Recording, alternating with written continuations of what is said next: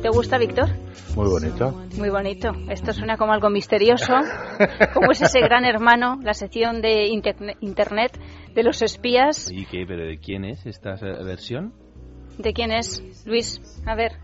Yo lo he escuchado. ¿Has pillado o qué? Karen Souza. Ah, muy bien. Sí, sí, sí.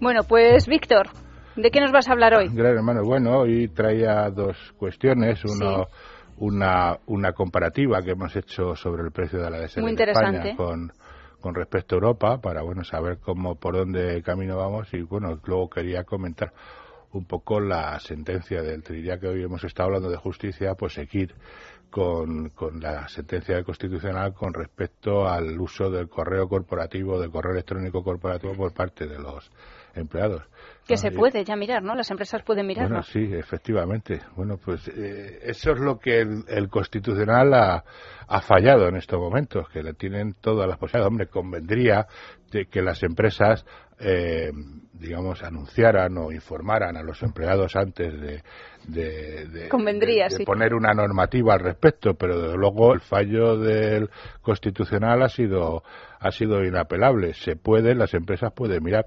De una manera, de alguna manera es lógico. A mí ahí me queda una duda y siempre es una duda razonable que yo he tenido y, y ahí queda una puerta abierta porque estamos hablando del correo electrónico corporativo. Estás en otra propiedad que no es la tuya, ¿no? Exactamente. Entonces ahí, bueno, pues si pongamos en el radio, el radio tiene un, correo electrónico que no sé si será el radio Libertad Digital, pero en cualquier caso, pues, eh, pero una cuestión será poner Nuria Richard arroba Libertad Digital o radio.com, donde ya hay la puerta, la puerta del corporativismo da un poco a la, a la cuestión personal, pero en cualquier caso, lo que el, el Constitucional ha fallado es que el uso del correo electrónico en una cuenta de correo electrónico corporativa eh, la empresa la puede la puede seguir y la puede observar.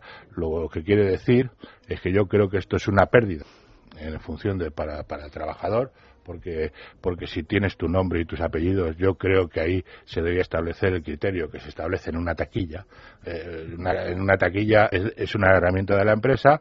Ahora, si la empresa tiene sospechas de que ahí se están guardando cosas que son irregulares o van en contra de la empresa o incluso se están guardando cualquier cosa adictiva, pues tiene unos mecanismos para poder abrir la taquilla, pues ya sea con un miembro del comité de empresa o con una petición o con una persona, digamos... Es que te eh, hace presunto culpable, ¿no? exactamente. Entonces yo creo que ahí... Eh, yo lo veo como una pérdida de, de, de libertades en ese punto. Entonces los trabajadores cuando vayan a una empresa y más y tal y como están las cosas, pues que tengan cuidado a la hora de utilizar para cuestiones personales el correo electrónico corporativo. Siempre tienes tu Gmail para poder, ir allí, porque de eso el Constitucional no ha dicho nada. Pero claro, esto ha venido por una cuestión que es absolutamente clara y, y flagrante en el sentido de que el trabajador pues había pasado una, una información absolutamente perniciosa o,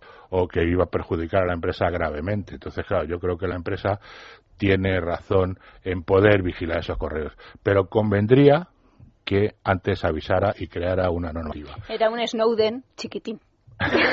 sí, no, pero hay una cuestión que nadie estábamos discutiendo, que es el uso de la navegación por Internet. Hay muchas empresas que capan sus servicios de internet pues para que la gente no esté leyendo el marca cuando llega allí y que tengan hagan un uso absolutamente profesional porque se supone que para eso le están dando. No es eh, no, no, sucede lo mismo en los medios de comunicación que lógicamente los profesionales de los medios de comunicación pueden acceder a toda la información pero hay muchas empresas que han capado las redes sociales los, Facebook los Twitter los LinkedIn para que no echen los currículos estando en la empresa y eso era razonable y absolutamente indiscutible. Y lo del ADSL en España no sé si quiero que me lo cuentes.